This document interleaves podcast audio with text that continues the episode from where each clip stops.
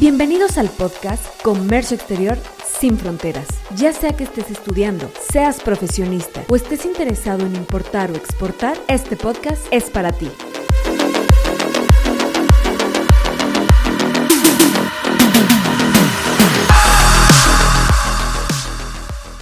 ¿Qué tal? Un saludo a todos los que nos escuchan. El día de hoy, en su programa favorito de comercio exterior, tenemos a un invitado muy especial, José María Tejeda de la compañía Vermur. Chema, ¿cómo estás? Muy bien, Eric, gracias, gracias por invitarme. Quiero decirles que el tener aquí a Chema, eh, un buen amigo ya conocido de hace mucho tiempo, que es una alianza estratégica con Trade, Comercio Exterior y Vermur, que nos hemos encargado de hacer estas alianzas entre ambas empresas para apoyar a todas las empresas importadoras, exportadoras y a todo aquel que quiera conocer acerca del comercio exterior. Es, es, es muy grato tenerlo aquí con nosotros desde tierras queretanas, ¿cierto, Chema? Es correcto, aquí echamos un viajecito el día de hoy. Qué bueno, qué bueno. Pues bueno, en nuestro programa del día de hoy lo que vamos a abordar es acerca de toda la cuestión de transportes internacionales.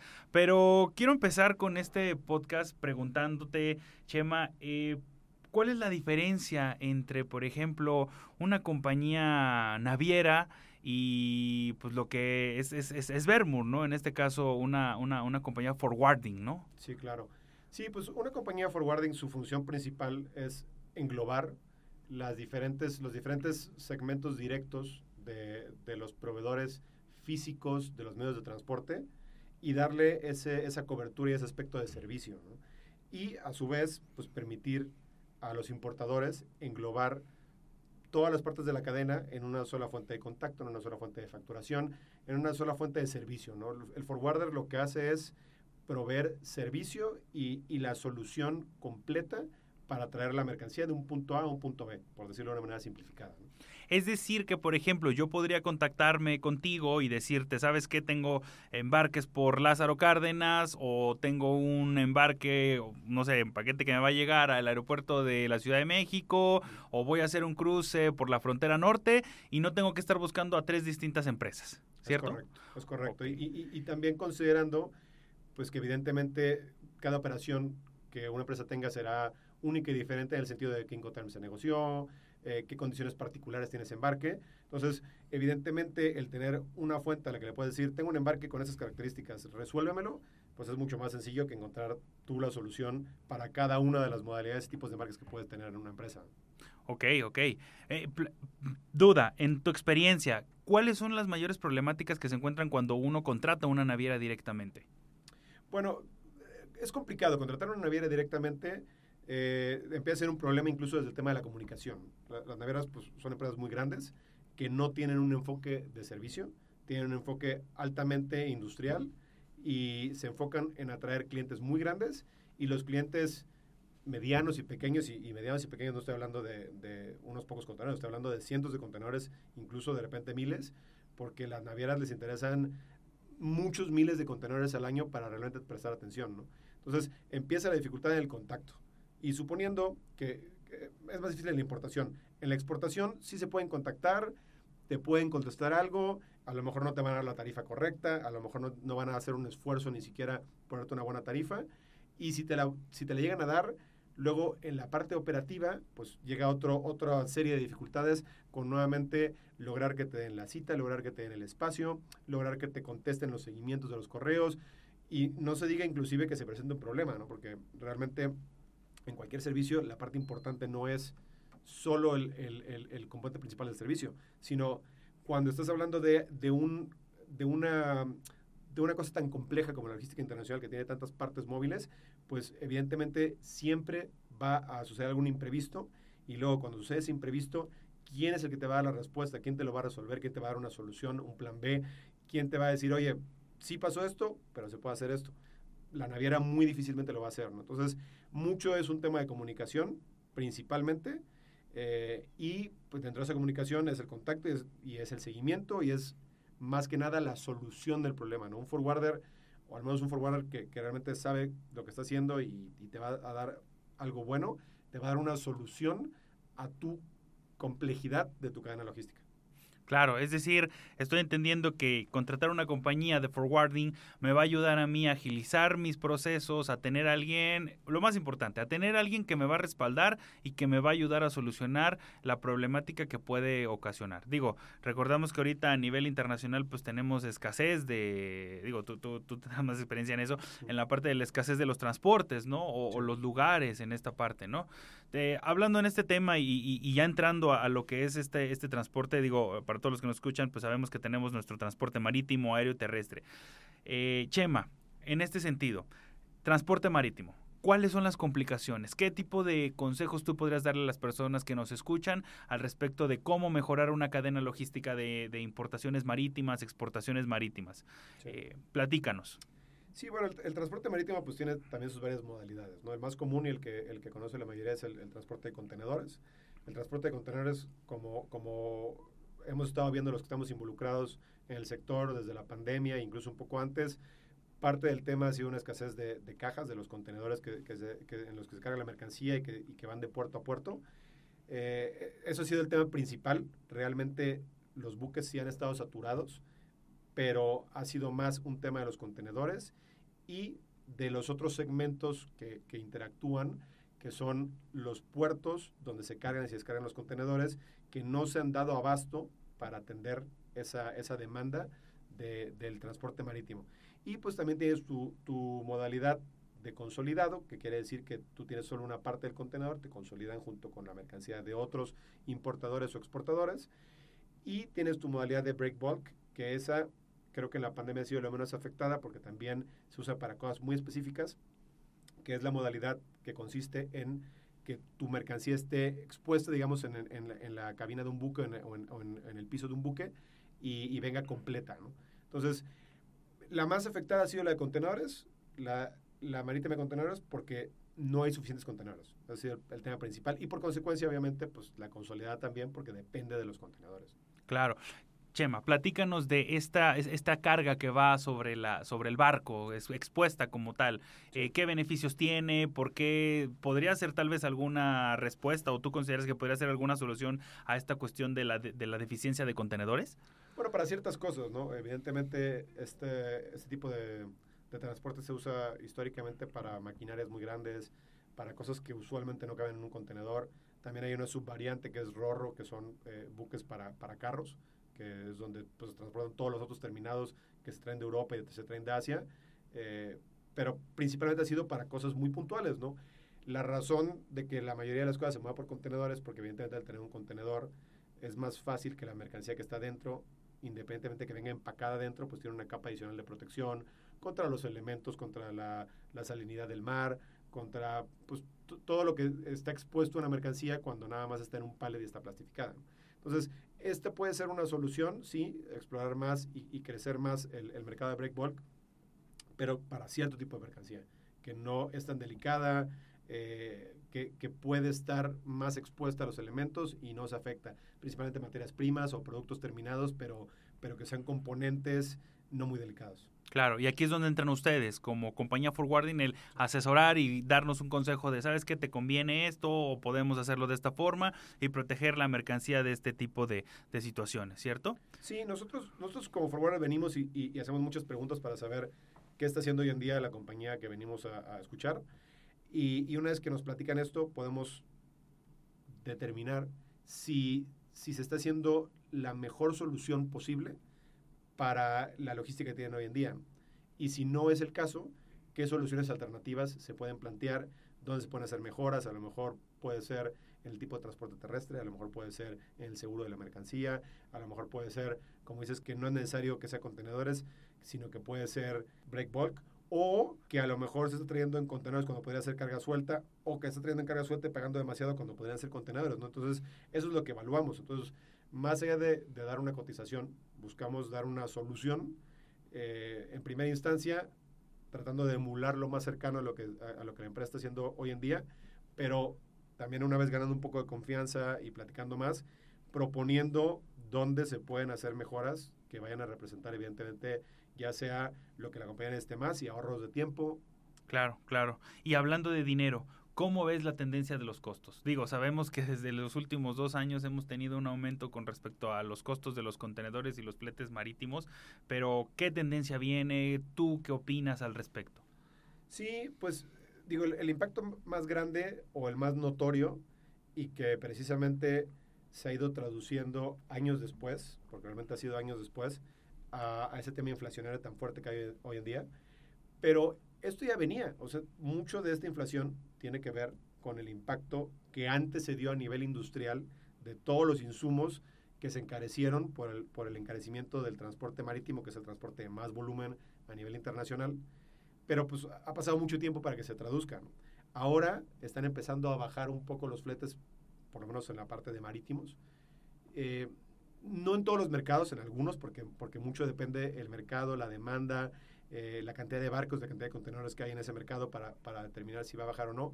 Pero si es verdad que ha bajado algo, claro que para que ahora se vea reflejado eso también tomará la misma cantidad de tiempo que tardó la vez pasada, porque primero lo, primero lo impacta a nivel industrial, primero digamos que se come esa inflación el sector industrial y después la empieza poco a poco a traducir al consumidor final.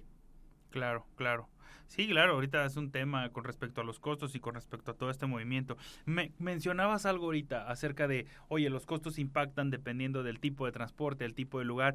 ¿Qué hay con respecto al transporte aéreo? Digo, porque hemos escuchado muchas noticias con respecto al transporte marítimo en la cuestión de los contenedores, falta de contenedores, falta de transportes en, los, en, en, en las aduanas, por eso no hay movimiento, aumento de costos, pero a nivel aéreo, ¿qué está pasando? Sí, a nivel aéreo definitivamente ha habido un aumento también. Evidentemente es menos notorio o menos hablado porque así como algunas modalidades del marítimo, el aéreo también tiene un nicho particular. ¿no? muchos productos se mueven en esa modalidad porque el costo siempre ha sido por kilo o por tonelada mucho más alto que el marítimo. Entonces, sí, sí ha impactado y sí sigue estando alto y sí seguirá estando alto, incluso también dentro de la pandemia, pues la modalidad preferida para, para mover las vacunas y que hasta cierto punto sigue siendo, pues es el aéreo, no hay otra manera, por los tiempos y por las necesidades de, de refrigeración. Entonces, sí, sí está impactado, pero a la vez los componentes impactados son cosas mucho más específicas que siempre fueron caras dentro de la cadena o siempre se vieron encarecidas medicamentos quizás, algunas piezas muy puntuales, refacciones urgentes, cosas que, que cuando lo tratamos de poner en la escala de costos de lo que se consume a nivel internacional de logística, pues representa un porcentaje muy pequeño, aunque es un porcentaje pequeño muy caro. Claro, estamos hablando que para el transporte aéreo tienes mercancías muy puntuales y mercancías que tienen que llegar rápido, ¿no? Sí. En este sentido, por ejemplo, oye, tú que estás hablando acerca de que una compañía forwarding, yo como cualquier persona que nos está escuchando, que nos va a escuchar, que aprende y que dice, oye, quiero tener un paquete pequeño o algún paquete de algún lado, puede contactarse contigo, puede preguntarte, oye, ¿cómo lo hago? Por lo menos para saber. Sí, definitivamente con gusto. No, no, no hay un paquete muy pequeño que no les podamos dar asesoría y, y una solución, si, si, así gustan, de lo que sea. Digo, hay paquetes pequeños también en marítimo y, y con, con, todo el gusto podemos ayudarles. Muy bien, bueno, creo que esta es la parte del aéreo, ¿no? Y al respecto de terrestre, digo, sabemos que los transportes terrestres casi siempre los movemos hacia Estados Unidos. Sí. Eh, ¿hay, ¿Ha habido algún cambio? Eh, ¿Hemos tenido algún problema? Digo, porque al final sabemos que obviamente pues en esta parte del transporte pues todo fue impactado, ¿no? Tú lo estás diciendo, una cadena directa. Desde que tenemos en la pandemia ya desde hace dos años, tres años, eh, ahorita ya está impactando a nivel inflacionario, a nivel de todo. ¿Cómo nos impacta en nivel terrestre? Digo, a nivel terrestre, pues tenemos dos, dos variantes, la, la, la, nacional y la internacional. Como dices, la mayoría del comercio de exportación de México y también una parte significativa de la importación se da terrestre a Estados Unidos y a Canadá, evidentemente. Y sí ha sido un sector muy impactado, incluso diría que ha sido, aunque no ha sido tan obvio como el marítimo, ha sido el, el más impactado y a su vez el impacto que ha tenido ha repercutido en el marítimo y en el aéreo, porque la mercancía que llega a los puertos tienes una primera instancia donde está tan saturado que el puerto tiene dificultad para operar y ser eficiente y, y lograr sacar toda su mercancía. Y luego a eso le sumamos que una vez que logramos sacarlo, tenemos que transportarlo terrestremente y no hay suficientes unidades para hacer ese, ese transporte. Entonces, es lo que yo creo que es lo que más ha impactado en la cadena, por lo menos en América, de suministro, es la parte terrestre y evidentemente pues eso ha significado no solo un impacto en que las tarifas han subido, que también luego se le ha sumado que el diésel ha subido, entonces ha sido como un, un combo, pero también la disponibilidad de los transportistas de ofrecernos unidades, pues muchas veces las compañías especializadas exclusivamente en transporte terrestre ni siquiera están dispuestas a ofrecer las unidades ya porque saben que no tienen el equipo físico para ofrecer el servicio. Digo, ahí entramos nosotros y, trabajamos con muchas compañías que son buenos partners en, la parte de terrestres, pero aún así, pues ahora, ahora que esa, es nuestra, nuestra lucha ahora de ahorrarles esa pelea con el transporte directo y hacerla nosotros, pero sí definitivamente tenemos tantos porque no siempre el mismo te puede caer bien, o sea, hoy tiene unidad y mañana no tiene. Entonces sí ha sido un impacto muy grande y seguirá, y yo creo que ese va a ser a largo plazo el punto fuerte del impacto en la logística internacional, que va a seguir aumentando los precios y va a seguir complicando la cadena, porque no hay suficientes trailers. En Estados Unidos está teniendo un problema muy grave también de conductores. Los conductores que tenían ya no quieren trabajar por, lo que ganaban y, y, le están subiendo el sueldo, pero pues al subir el sueldo sube todavía más el costo, ¿no? Porque la mano de obra en Estados Unidos es mucho más cara. Entonces, ese va a ser una parte muy importante porque el fenómeno que tuvo también la pandemia y también la, los aranceles que habían tenido antes Estados Unidos contra China, que ahora con, las noticias recientes que están pasando, puede ser que se intensifique también o se reintensifique esa guerra comercial que traían con China Estados Unidos, pues para evitar quedar atrapados en medio de la guerra comercial, pues em, las empresas dicen, en lugar de seguir manufacturando barato en China, pues ahora manufacturo un poquito más caro quizás en México, pero me ahorro la, incertidumbre del transporte marítimo y me ahorro la incertidumbre del tema arancel. Entonces ahora producen en México y ahora están viniendo y a través de la pandemia se han armado una cantidad impresionante de plantas nuevas y seguirán armándose. Pero esas plantas, pues a lo mejor que esa mercancía antes llegaba directamente a Estados Unidos y muy cerca de sus destinos finales en puertos estadounidenses, ahora tiene que bajar una cantidad bárbara desde el Bajío, desde el norte, desde el centro del país, hacia Estados Unidos, todo terrestre, con más tiempo de, conducción, con más millas manejadas y le pone todavía un estrés mucho más grande a la parte terrestre. Entonces, la parte terrestre va a ser un tema y también el desarrollo de nuevos almacenes y centros de distribución eh, en Estados Unidos y en México también va a ser importante para poder tener por lo menos puntos medios cercanos a los centros de consumo principales para poder tener un, tipo de certidumbre en la planeación de, la transportación terrestre de la milla final. Claro, claro, en eso está, estamos total y completamente de acuerdo. Digo, para todos los que nos escuchan, tuvimos el programa acerca de las afectaciones del COVID en el comercio exterior y hablamos que la misma Organización Mundial de Comercio proponía ya no tener cadenas tan internacionales, sino hacerlas más locales, que es lo que precisamente está confirmando Chema, que ahorita todo se está moviendo de forma más local. ¿Por qué? Porque estas afectaciones con respecto al transporte internacional están afectando y nos van a afectar. Chema, ¿cuándo crees que podríamos llegar a, voy a decirlo así entre comillas, una nueva normalidad en el transporte. Que podamos saber que si va a llegar a un costo, este sea el costo al que vamos a llegar. Aunque sea alto, que si ya no hay transportes, ya no hay transportes, ¿cuándo vamos a ver algo donde no nos esté impactando? ¿no? Porque lo mencionaste muy cierto. Oye, ahorita tengo transporte con esta compañía, mañana ya no. Oye, mañana sí tengo, sí tengo forma de, cargar al buque, mañana, mañana no. Hoy sí el, precio está en cierta cantidad y de repente vuelve a subir, vuelve a bajar. No sabemos. ¿Cuándo podríamos hablar de tal vez llegar a una normalidad o una nueva normalidad, ¿no? Creo que en, algunos segmentos ya estamos llegando a esa, normalidad, marítimo principalmente, pero cuando, cuando el público general suele enterarse de estas cosas, ya es un poco tarde. inclusive ya el gobierno de Estados Unidos está tomando algunas medidas para limitar, por lo menos de su lado, los precios de las navieras pero pues ya las navieras tuvieron tres años para hacer todo el dinero que quisieron y, reportar siete veces más utilidades cada año que el periodo anterior. Entonces, ya ese dinero ya se hizo.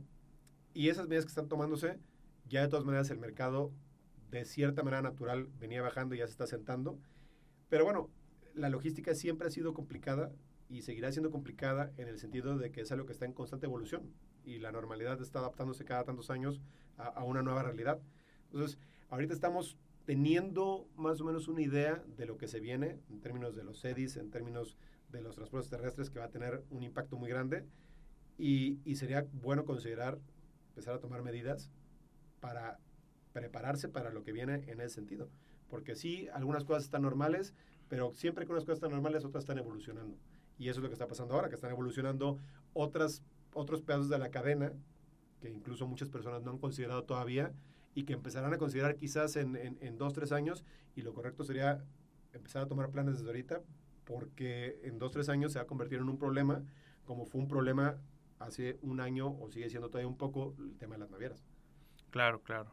Pues bueno, creo que en esta parte fue eh, una información muy interesante. Digo, siempre es, es, interesante escuchar cómo funcionan o, por qué, digo, una naviera, un forwarding, eh, tu experiencia con respecto al transporte aéreo, terrestre, marítimo y pues que todos los que nos escuchen estén tranquilos de que hay gente que los puede asesorar, que los puede escuchar y que les puede dar una solución. Ya sea como lo dijo Chema, un paquete pequeño o esos miles de contenedores que tal vez a las navieras no les importa, pero a las alianzas estratégicas como Bermud y a Trade Comercio Exterior, claro que nos importa. Chema, muchas gracias por habernos acompañado y muchas gracias a todos los demás por habernos escuchado en este podcast. Gracias, Eric. Un gusto estar aquí. Síguenos en nuestras redes sociales donde encontrarás más contenido.